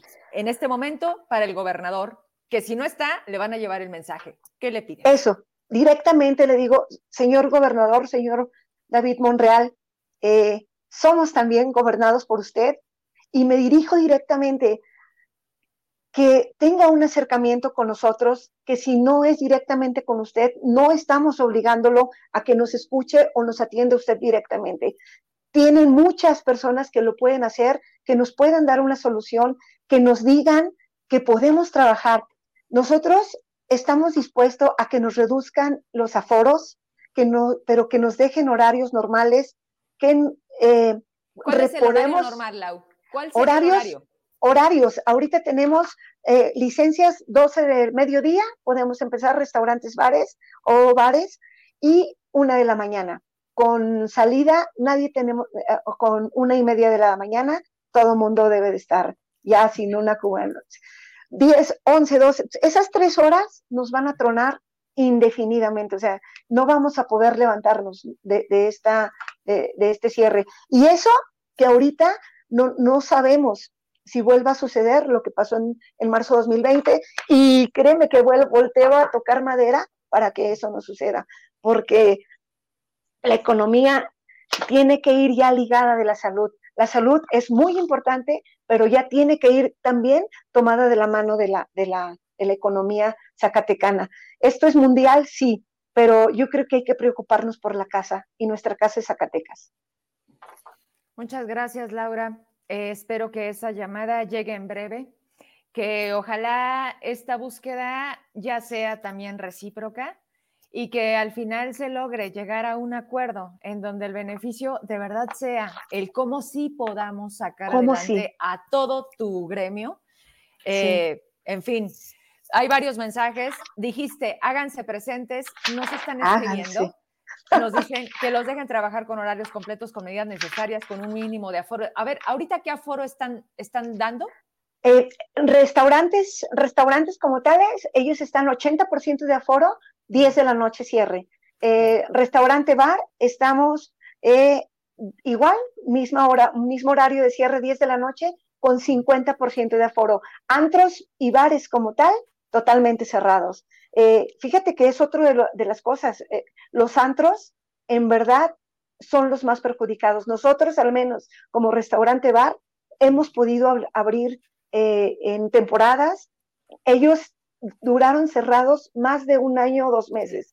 Si me equivoco, ojalá por ahí nos esté escuchando alguien que tenga un antro, pero yo no sé también cómo han sobrevivido, pero, eh, y si a ellos también, a nadie, no creo que haya habido uno que algún, eh, algún secretario se haya acercado para... Se nos fue la, con la conexión. No, pues yo creo que aquí la gran pregunta será cuántas deudas traen encima, ¿verdad? Con el banco, con quiénes, la caja de los ahorros, por supuesto que ya va haciéndose más chiquita. Y eso definitivamente pues ya se vuelve una situación insostenible. A todos, a todos los que están escribiendo, que, me imagino y por sus mensajes eh, entendemos eh, son parte de esta asociación, solicitan este llamado primero y antes que nada a ser atendidos. Sé de muchos funcionarios que ven el programa bueno, que sirva, que sirva más allá del monitoreo, que puedan llevar el mensaje, pero que se pongan ya las pilas, ya está Laura. Vente Laura para despedirnos. ok. estaba, comentando que, cuando decías que cómo le han hecho, pues pregúntales las deudas, mamacita, o las, deudas de los ahorros, ¿no? Fíjate que sí, eso lo, lo, lo menciono rápidamente. fíjate que traemos unas deudas acumuladas ya desde marzo 2020 y las que se nos están, o sea, lo, que pudimos ir avanzando, crean que dos semanas es muchísimo, o sea, es un retroceso de meses. Lo que hemos avanzado, eh, dimos tres pasos, pero ya dimos dos para atrás otra vez y ojalá que ya no esté pasando eso. Ojalá que seamos escuchados, pero eh, y que el señor gobernador por ahí haga, haga, mueva a, alguien de, las personas que puedan, puedan solucionarnos estas cosas. Digo, no dejen cerrar. A ver, Lau, ir a platicar tampoco nos soluciona nada, porque luego también te mandan al funcionario, pues escúchalos. No, no sí. Aquí antes de, de empezar, que salgan de ahí con una minuta, con acuerdos, y con soluciones. Porque para escuchar choro, ya está. No, pero fíjate que tú dijiste en un principio, eh, de, hay que partir, no que no cometan los mismos errores. O, eh, el gobierno anterior, sin, mencionar, o sea, y, ni comparar, pero si ellos todavía tuvieron que hacer prueba y error, prueba y error, cerramos, no cerramos, abrimos. Entonces, todo lo que ya han hecho, ya lo cerraron temprano y fue contraproducente. Se empezaron a hacer las mentadas fiestas privadas, donde ahí sí no creo que haya nada de, protocolos, ahí sí. Yo creo que ni un gel. No, no, es que había fiestas clandestinas, o sea, es que esas nunca se acabaron. Por eso te digo, Lau, nos portamos mal. Y entonces, lo que sí tienen mucha razón es, no podemos regresar al principio. Con dos años que ya debieron de habernos servido de experiencia. Hoy no podemos estar regresando a algo que nos ahorcó y que te están diciendo otra vez, ¿qué crees? No sé si te alcance a dar, pero de entrada, pues que sean escuchados. Yo con eso, te despido y te, agradezco mucho, Laura, este, que hayas, hayas tenido a bien venirnos a platicar. Estoy atenta. De verdad espero que la llamada sea en breve. Y si no, breve, ojalá pues, que sí. Buscaremos otras alternativas para que entonces volteen, porque esto pues, no es cuestión de un día o mañana se les olvida. Pero, y ahí lo dejo de una vez, tú tienes mi número, tiene, si, si, que digan, es que no la encontramos, hay ah. muchas formas, rapidísimo de encontrarme, Laura Torres ahí en Facebook, contigo, que manden uno, eh, a mí nomás que me digan dónde, cuándo y, y ahí estoy. Pretextos, ya no, se puede, Laura. No, ya no, ya no podemos. que seamos escuchados y ojalá estemos dándote muy buenas noticias que estamos operando con normalidad, sin bajar eh, medidas y, también eso sí que ojalá que estos contagios bajen porque tampoco estamos cerrados a ello. Estamos muy conscientes de que los contagios están muy elevados, pero eh, ya no podemos parar. Es tarea de todos, ya no podemos parar. Hacerlo. Ya no podemos parar. Gracias, Laura. Buenas noches. Me da mucho gusto saludarte. Igual, gracias, Vero. Pues esto todavía no se acaba. Tenemos una última entrevista por demás interesante con información que nos viene a compartir. Pues sí, mi querido Alejandro Rivera Nieto, ya hace mucho que no lo veía y aquí le llegué a decir, ¿dónde andas? Aquí está. ¿Cómo estás, mi Alex? Buenas noches. Quítale el mood, porque no te escucho. Quítale el mood. Ahora sí. Ahora sí. Primeramente, agradecer, Vero, el espacio que nos das, precisamente pues para dar a conocer todo este tiempo que estuvimos, con tú lo comentas, ausentes. Hemos estado en un trabajo eh, arduo, un trabajo en donde seguimos dando y asumimos la lucha de los trabajadores zacatecanos, tanto del gobierno del estado como de municipios. Entonces, eh, aplaudo pues que estos espacios sean abiertos y, que sirvan pues eh, también como ese brazo derecho o izquierdo para que los trabajadores se den cuenta lo que está pasando eh, con las anomalías que están dando en referente pues a, la clase trabajadora zacatecana. Y bueno, a lo mejor nos está faltando para quien no conoce, que lo dudo, a Alejandro Rivera, el secretario general del CITES, del Sindicato Independiente de Trabajadores en el Estado de Zacatecas. A ver, eh, Alex, híjole, todos los niveles y agrégale la auditoría con una denuncia que daba ahorita. Y luego los laudos que ya ganaron, en donde ya no queda consideración, no, tienes que dar cumplimiento a la ley. ¿qué está pasando, Alejandro? Yo sinceramente cuando ya no me escribías dije, ¿qué cargo le dieron? Y la risa que te da. No, bueno, Vero, eh, yo pienso que es recurrente en los municipios eh, cada trienio eh, meter a su gente de confianza o meter a la gente que lo apoyaron en campaña y desbancar pues a muchos trabajadores que tienen una carrera burocrática o gente que a lo mejor pues no quiere participar en la política porque pues no es su deseo de participar. Y porque siempre hay revanchas, Alex. Bueno, eh, se puede decir en el sentido que a lo mejor hay revanchas políticas de partidos que siempre ha existido.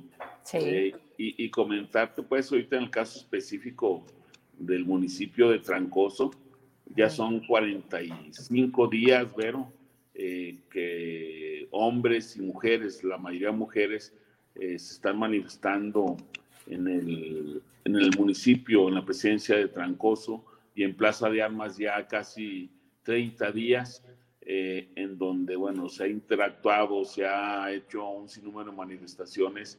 Bueno, a la fecha no se han tenido respuesta alguna. Eh, quiero decirte que todo este trabajo que hemos venido eh, haciendo con la sección CITES Trancoso, pues hemos venido viendo todas las autoridades correspondientes a efecto, pues, de interponer los recursos y que por primera vez en Zacatecas quede como un precedente, ver, como lo acabas de mencionar, el desacato a un lado, el desacato a un ordenamiento judicial por el centro eh, o el Tribunal Burocrático Laboral eh, del Estado de Zacatecas, en donde a este presidente se le dio y se le ordenó que se le reinstalara a los trabajadores en las mismas condiciones en las que venían desempeñando eh, antes de ser despedidos y con sus mismas condiciones de salario y funciones, de lo cual pues lo incumplió. Estamos trabajando esa parte importante. Eh, comentarte que también fuimos a la fiscalía, que hay una denuncia penal en contra eh, del presidente municipal y o quien resulte responsable primeramente por el no pago a los trabajadores y el segundo término eh, del delito que resulte porque hay una discriminación total hacia las trabajadoras como mujeres en el municipio de Trancoso, ya que este presidente las ha denostado, les ha dicho delincuentes, les ha hecho vividoras, hasta por perifoneo que ha estado en el municipio de Trancoso en confrontar a la ciudadanía con este movimiento que si no es cierto le asiste el derecho de demandar en cuanto eh, haya un incumplimiento al laudo ya comentado. Alex, ¿e-, ¿este alcalde del que me hablas es el actual? Es el actual, es el actual, A eh, ver, entonces llegó, llegó despidiendo gente. Así es. ¿Y esto del perifoneo fue en ese inter o, fue primero este tipo de hostigamiento público? O sea, ¿cómo? Eh, primeramente, comentarte el antecedente, el 25 de octubre eh, reinstalan a 49 trabajadores. posteriormente a esto, el ingenuo Polito, yo le digo Polito, muchos lo conocen como Polo Rocha, yo le digo Polito. Eh, eh, les comenta a los trabajadores pues que, que, básicamente para entrar a la presidencia pues tienen que renunciar a una situación de un laudo ya ganado por ley. Ese eh, laudo lo emitió un, una autoridad judicial que es el Tribunal Laboral Burocrático.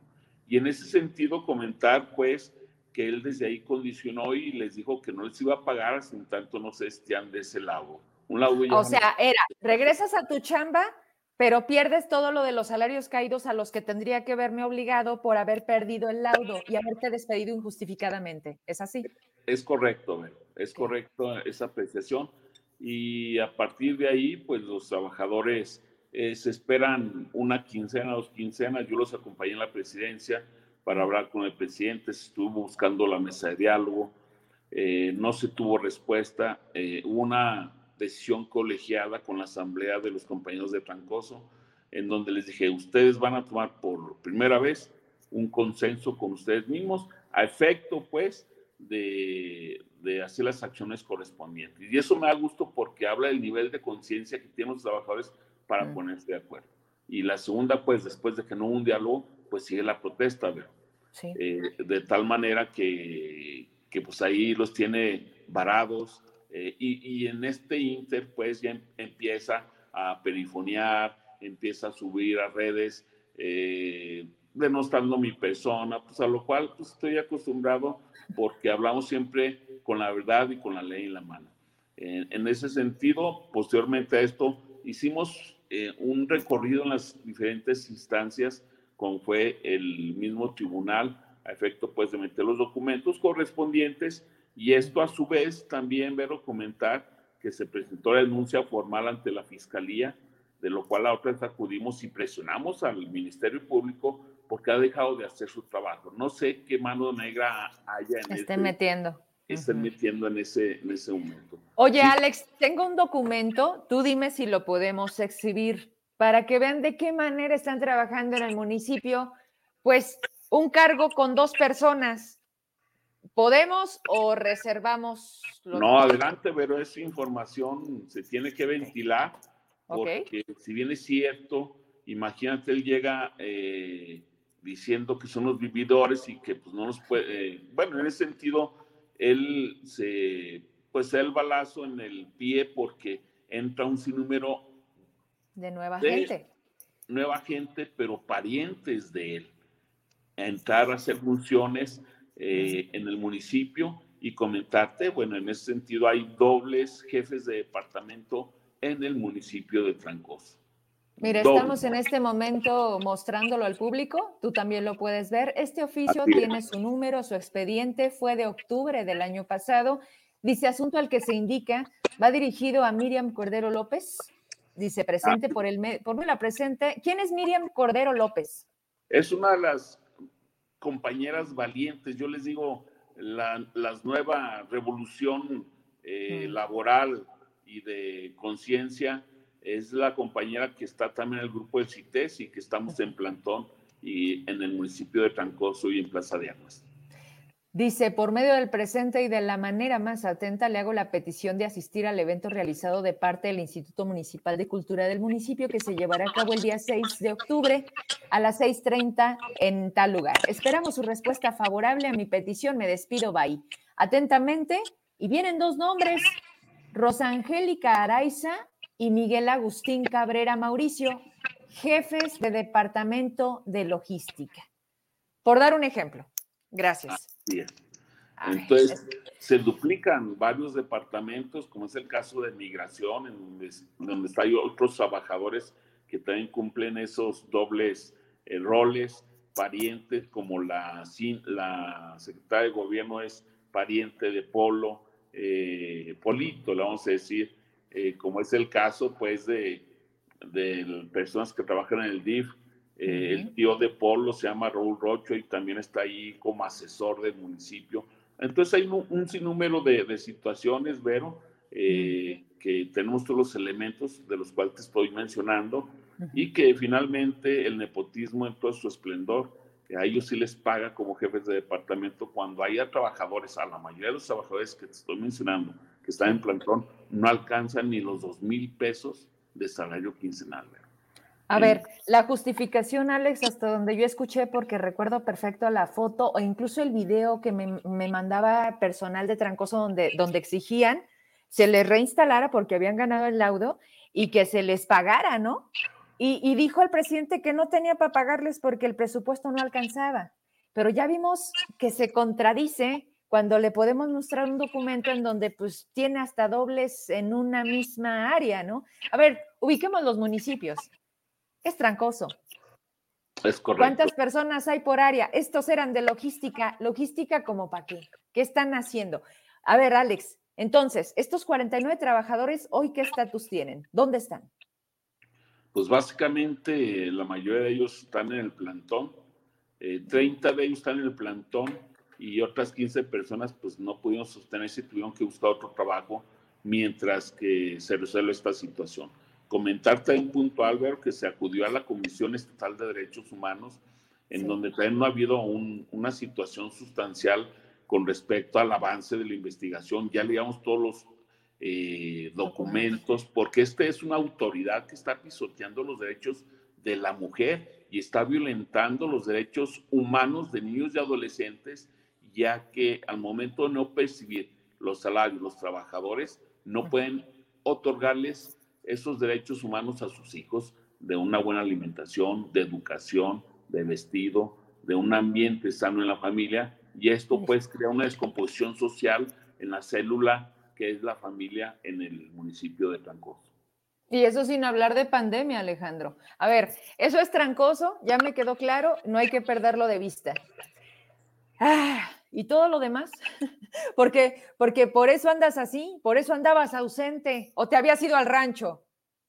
No, nada de eso, al contrario, me fui al rancho de Miguel Ausa, bueno, al municipio de Miguel Ausa, también por ahí en varios municipios, y bueno, yo mencionarlo de carácter que se dicen de izquierda, porque es del PT, el partido que representa en Trancoso, y mm. pues son verdaderamente situaciones que quedan a deberle, como es el caso también del exdiputado Perales, que está en Miguel Ausa, mm. también entraron despidiendo a gente y contratando gente nueva. ¿Quiénes son los primeros encargados de afectar la, el erario público? Son los mismos presidentes, Vero, porque Llega uno, mete a su gente y corre a otra. Llega otro, corre su gente y mete a otra. Y se va Todos hacen lo mismo.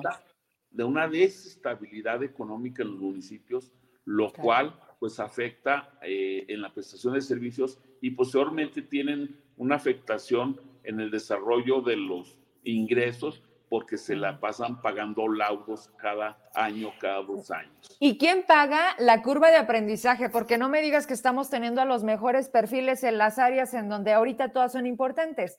O sea, fíjate nada más, y tú lo sabes muy bien. Ser parte de un proceso del servicio público no es enchilame otra. O sea, esto de, pues, compadre, ¿qué te queda? ¿Turismo? Dámelo turismo, ¿no? Diría Leroy Barragán. O sea, no se trata de poner por poner, caray. Y aquí es a donde quiero hacerte una pregunta. Todo este tiempo que tenías sin verte, ¿no te ha llamado David? ¿O tú no has buscado la comunicación con alguien del gobierno para decir, oigan, ¿para dónde va esto? Si han visto la dimensión del problema que, ya está aquí, va a tronar. Este es un barril de pólvora. Sé que siempre has tenido como esta, esta interlocución.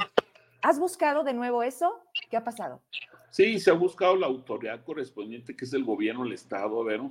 Eh, por ahí, eh, primeramente haciendo eh, una remembranza de lo que está pasando en Trancoso para que intervenga. Sabemos que no es un problema de gobierno, es un problema del municipio. Municipio. Pero tiene que intervenir el gobierno con una situación de un problema interno y externo del Estado de Zacatecas. Bajo ese contexto hubo una plática y en ese momento eh, todos los presidentes son obligados a pedir eh, adelanto de participaciones para sacar los gastos de fin de año, ¿verdad? Que a nadie les dio. Eh, están en ese proceso y en ese proceso está trancoso y ahí se platicó que hasta en tanto no diera respuesta a los trabajadores de Trancoso, no le iban a dar ese adelanto de participaciones. Y de ese adelanto de participaciones, bueno, precisamente iba a ser una parte para pagar a los trabajadores que los tiene sin salario en el municipio de Trancoso. Sí Pero si la condición, sí, Alex. Sí comentarte que se ha habido interlocución con el gobierno del estado y tú has visto, y tú has visto, Vero, eh, que se ha dicho en redes también. Me fui, Ha sido.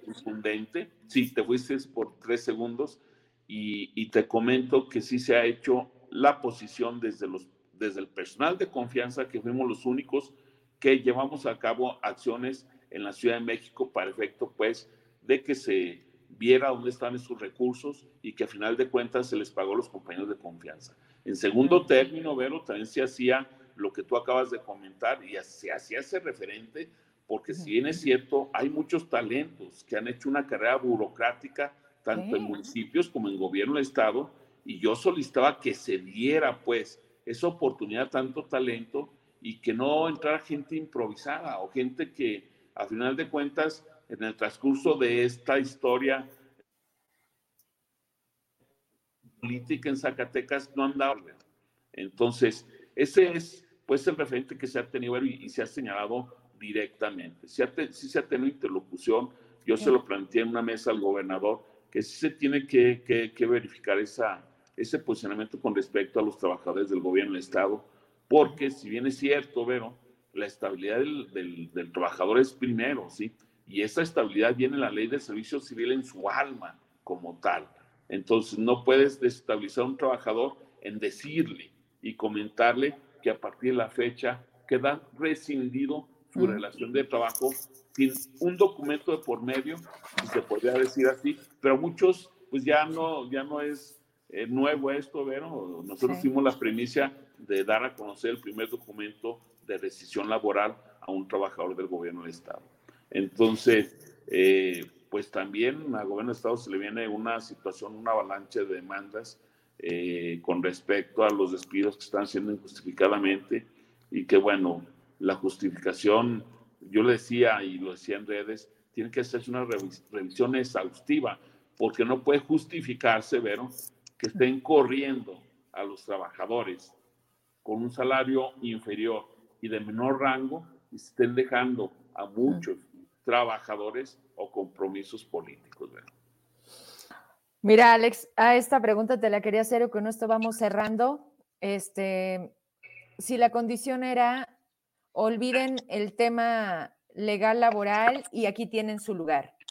O sea, esa fue la actitud que tomó Polito, ¿no? Así es, así. Ahí tú entraste y dijiste, a ver, no, no es así. A lo que voy es, ¿qué les va a estar esperando?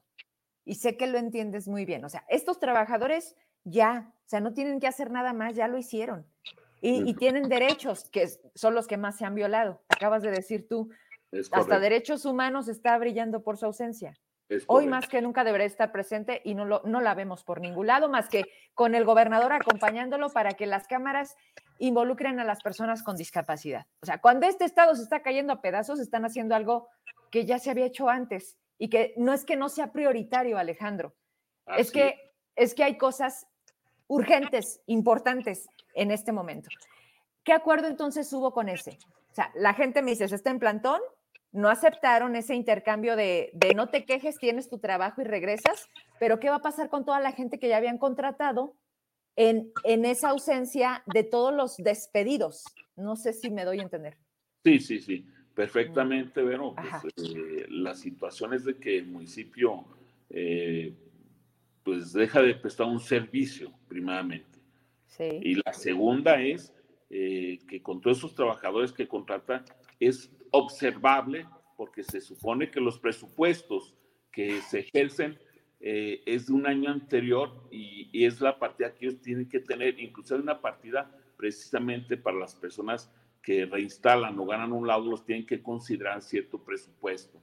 De tal manera que es incongruente, pues, que no se puede ejercer ese presupuesto durante el año corriente porque está pagado, pero ¿sí? Básicamente tanto para trabajadores del municipio como para trabajadores del gobierno del Estado, pero entonces, eh, pues están de otra manera agarrando el salario de las personas que entre comillas están despedidos para pagar o seguir pagando los compromisos políticos y desocupar más sillas.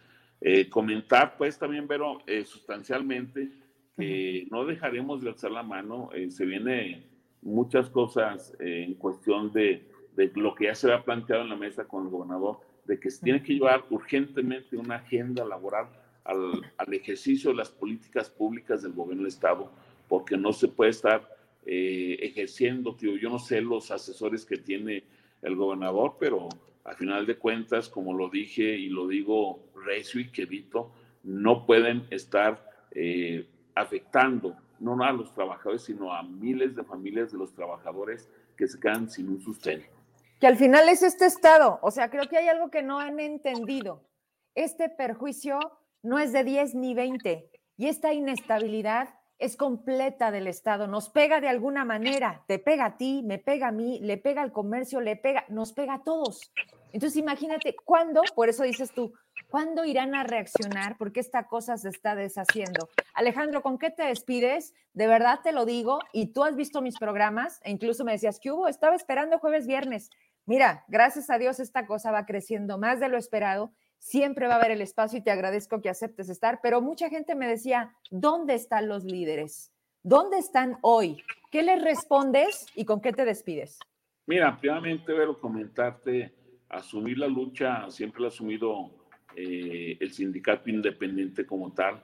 Yo quisiera ver, pues, dónde está el del Subsemop, que a final de cuentas le ha quedado de ver. Me ha buscado mucha gente del Subsemop para apoyarlos y los he estado apoyando también, pero es el trabajo también que no se ve, pero es día y noche está trabajando. Eh, otra de las situaciones también que te comento, Ero, eh, con respecto a lo de las pensiones eh, o con respecto al aguinaldo de ISTESAC, bueno, pues es que son procesos, Vero, que definitivamente si ya tiene ese derecho adquirido, pues yo pienso que ya no podemos levantar banderitas, Vero. Eso ya es, lo voy a decir, es un protagonismo ya nulo, es un protagonismo que de verdad, si, si estuvieran todos los pensionados jubilados, pues yo quiero ver cuando menos al 10% mm. protestando y señalando que no les han pagado su aguinaldo. Eh, tenemos que ver, pues, y tener, brincar escaloncito y tener una proyección, pues, de, de resolver el problema por la vía jurídica, porque a pesar de que si se les niega y hay una observancia por parte de, de la auditoría que también este auditor no ha servido para maldita la cosa, eh, pues ahí se contradicen también porque pues en la propia ley dice que sí se les tiene que dar un aguinaldo. Pero eso ya sería cuestión, como lo están haciendo y atinados, atinadamente, ahí van caminando los amparos. Me comentaban unas personas que hay, eh, el, el, el juzgado del primer distrito dice que sí lo acepta, el segundo tiene otro criterio y dice que no. Entonces, por ahí yo pienso que sí tienen que, ver ya una visión jurídica, eh, no, tan, no tanto carácter local, sino también a nivel federal, puede plantear es, ese tema a la federación. Entonces, debemos de ser cautos, no desgastar más a la gente, porque si bien es cierto, tenemos que reconocerlo, pero los jubilados y pensionados ya tienen dos pensiones, que es la del ISTESAC y la del Seguro Social, que, que básicamente ese es el soporte o la base para que ellos sigan subsistiendo. Ya el aguinaldo es una prestación de fin de año que a lo mejor complementa, y quiero decirlo, complementa los gastos de fin de año, pero sí tiene una subsistencia, de tal manera que yo os invitaría a ya no gastar más a los compañeros y sí comentarlo de esa manera, que sí tiene que haber ya eh, brincar y tener otra visión en donde ya no podemos levantar banderitas, sacar a la gente y exponer a la gente eh, mayor a una situación de un contagio o con estos fríos tan horribles que están haciendo, a enfriarlos y que se enfermen. También comentar, Vero, que nosotros seguimos trabajando sobre ese esquema, ya te lo había comentado y no es nuevo, ya metimos también los escritos correspondientes al ICESAC, a la Secretaría de Administración, en donde solicitamos ya no se nos descuente la cuota y estamos solicitando al mismo instituto que se nos devuelva esa cuota. También será parte fundamental en caso de que tener una negativa de promover los amparos correspondientes, porque no nos pueden exigir que tengamos doble seguridad social, eh, tanto el seguro como en el ICESAC. Entonces hay muchísima gente que ya no quiere pertenecer al ICESAC porque ante la incertidumbre que existe de que no les alcanzan a pegar yo las prestaciones a los compañeros pensionados jubilados, que es una situación, y lo comento, la tiene que asumir el gobierno, la tiene que asumir el gobierno del Estado a los pensionados jubilados que ya están actualmente en estas fechas. También comentar también que hemos trabajado arduamente, Vero, con trabajadores de la CEDUSAC, en donde básicamente, Vero, quiero comentarlo y a lo mejor no estabas enterada y a lo mejor va a ser la primicia aquí contigo, en donde muchos trabajadores al momento de decir, yo a partir de la fecha, pues me retiro, ¿verdad? Busco mis mm. pensiones, pues nada más del ICESAC ahorita en este momento, pero ya me retiro del gobierno de Estado con una antigüedad de 30, 32 años, ¿verdad? No les están dando un retiro digno, están dando entre 40 a 49 mil pesos, ¿verdad? Nosotros ya tenemos un cúmulo ya de, de demandas de maestros en donde se va a hacer exigible la cantidad que oscila entre los 300 a 400 mil pesos en base pues a lo que dice la ley laboral y esos juicios pues van a estar ganados y se va a estar haciendo justicia con las prestaciones que les han quedado de ver y que muchos maestros no han exigido en su momento por el desconocimiento de esa pues de esos conceptos a que tienen derecho cuando ellos se retiran una terminación de la relación de trabajo por edad, por pensión o por muerte. Entonces, ahorita estamos rescatando muchos trabajadores y se les está dando esta certidumbre eh, fuerte a estos trabajadores y ya se metió entre los recursos jurídicos, pero para el efecto, pues, de recompensar los 30 o 28 años que estuvieron trabajando al frente de un grupo de alumnos, pero. Oye, con esto me despido. Eh, te escuchaba con mucha atención hay algo con lo que no comparto. Eh, creo que ese paso eh, de los escalones que, comentas hay que, hay que pasarlos. Este, ya está sucediendo. O sea, hay, atención de un grupo mm, bastante grande. El tema de los amparos sí está caminando. Eh, creo que como nunca pasamos del, del dicho al hecho y lo más importante, de que deje de ser mediático y sea justo. Y otra cosa, ni esos 49 mil pesos les están pagando, ¿qué crees? Porque les dicen, ah, bueno, ya aceptaste, fírmale. Eh, como en 15 días, porque no hay dinero, te depositamos. Y tampoco les están cumpliendo ni con eso. Entonces, por todos lados, por todos lados, Alex, este, te lo comento porque traigo súper visible lo del ISTESAC. No todos tienen esa doble pensión. Eh, volvemos a lo mismo. Luego entramos como en, este, en esta confusión porque generalizar el tema del ISTESAC creo que tampoco es este, correcto, ¿no? Entonces ahí, ahí sí me hace un poquito como de, de, shock cuando me dices, oye, es que no se ponen de acuerdo, es que debería, no, es que sí lo están haciendo, me consta, he estado con ellos y legalmente también ya tienen asesoría. Alex, te agradezco mucho que te hayas conectado hoy, estoy atenta para lo que venga, porque pues bueno, todavía nos falta mucho por ver. Pues bueno, pero eh, yo pienso que el presente que se tiene que dar es precisamente dar eh, o que sea la institución de un presidente que no acata pues un mandamiento judicial y eso va a ser un parteaguas también jurídico a nivel estatal y a nivel nacional porque si bien es cierto eh, se tiene que cumplir un Estado de Derecho, Vero, y ese Estado de Derecho es precisamente cumplir con la ley.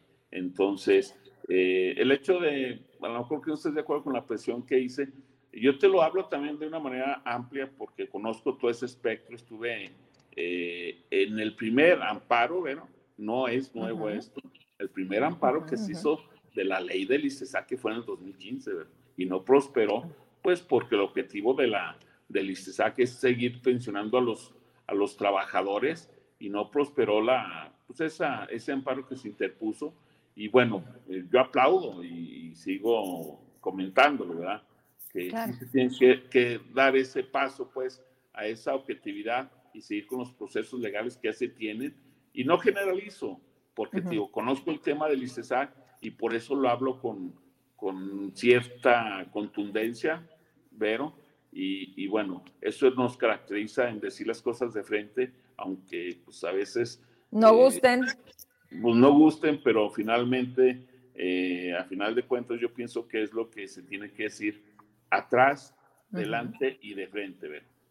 Pues muchas gracias, Alex. Y, como siempre, ¿no? Aquí volvemos a, a, ofrecer en este año que comienza, pues el espacio, espero tener, como en algún momento lo logramos, a otros líderes, pues que si ahorita tienen COVID, esperemos su pronta recuperación y que en breve pues nos digan, ¿no? También qué están haciendo, porque te están echando chamba de subsistemas o de otras cosas que dices, ¿y dónde están sus líderes? Pero bueno, gracias. otra cosa nada más para terminar, que me recuerdas eso, Vero. Estamos llevando unos trámites también de, del COBAIS, en donde se vuelve nuevamente a, a, bañar pues a estas personas que quieren retirar del COBAIS porque cumplen cierta antigüedad y en el eh, y en el contrato colectivo viene que pues, se les tiene que dar esa prestación de la prima de antigüedad y, y, no se la dan. Entonces, eso será exigible y estamos diciendo también estos derechos de los trabajadores. Estamos trabajando con los trabajadores también de COBAIS. Y bueno, yo te digo, asumimos una lucha y esa lucha independientemente en el sindicato que estén, yo pienso que es un objetivo final de todos los trabajadores. El que tengamos algo digno, el que tengamos una pensión digna y defender la capa y espada. Mando un saludo, Vero, por este conducto a todas las compañeras valientes que te digo, es la nueva revolución que tenemos que hacer como trabajadores, no dejar de, levantar la mano, no dejar de señalar las corruptelas. Y, reconozco, o sea, inmensamente a las mujeres que lo han hecho de una manera ejemplar, porque no las han visto, no las han entrevistado, no han estado en otros escenarios. Y yo seré el primero aliado de esas personas que elevan su nivel de conciencia para elegir lo que les corresponde. Mando un saludo a la maestra Sandra Zúñiga también, que es una incansable eh, luchadora eh, social y, por qué no decirlo, líder del magisterio también, que ha ayudado a muchos maestros y en conjunto hemos ayudado a muchos maestros para que no los corran de la CEDUSAC y romper con esos cotos de poder, con esos grupos de poder al interior de la CEDUSAC. Eh, mando también un saludo a todos los trabajadores del gobierno del estado de Zacatecas, eh, especialmente a los adherentes al Sindicato Independiente de Trabajadores del Estado de Zacatecas, CITES, y a todos los trabajadores que somos eh, el único sindicato, o a lo mejor no el único, uno de los sindicatos que sí hacemos la lucha y asumimos esa lucha por defender los derechos de los trabajadores zacatecanos. Gracias, Alejandro. Y buenas noches. Y aquí ya quedó, al menos hoy, la posibilidad de platicar y actualizarnos con tanta cosa que sigue sucediendo. Buenas noches, gracias. Buenas noches, bueno, un abrazo. También para ti. Yo ya me despido. Este, vi, vi un par de mensajes que estaba mandando Ricardo, donde dice que al parecer tienen que juntarse una cooperacha para sanitizar las oficinas del gobierno entre vista y vista y atención en el programa, luego hay cosas que registro y digo, ahorita la leo. Nada más quiero irme con eso si tiene, ahí está, dice Ricardo Flores Suárez del Real, los trabajadores están cooperando para sanitizar las oficinas de gobierno. Increíble, pero es grave. Pues era ese, ¿verdad? Bueno, las noticias tenemos ahí. Me despido, muchas gracias. Ahorita checamos sus mensajes, muchos y les dejo lo que fue hoy de internacional, nacional y local. Hasta mañana, a las 8 los espero. Mañana, pues con toda la banda de incómodos. Gracias.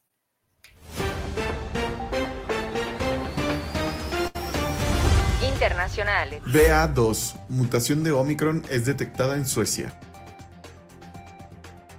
Se trata de la mutación de la variante Omicron, bautizada como BA2 que fue identificada por investigadores de la Universidad de Uppsala en tres personas diagnosticadas con coronavirus en Suecia.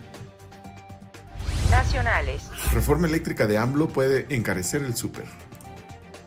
Entre el 2 y el 3% del total de lo que vale un producto está relacionado con el consumo de luz que hace la tienda que lo vende. Vicente Yáñez, presidente de la organización, expuso que el 40% del consumo de energía en las tiendas se da bajo esquemas como el del autoabasto locales. Jaloneo de influyentes por una vacante en el Poder Judicial. Solo faltan 12 días para que la magistrada Silveria Serrano Gallegos logre la gloria eterna de la jubilación. El problema en el Poder Judicial es que aún no inicia el proceso formal para sustituir a la magistrada.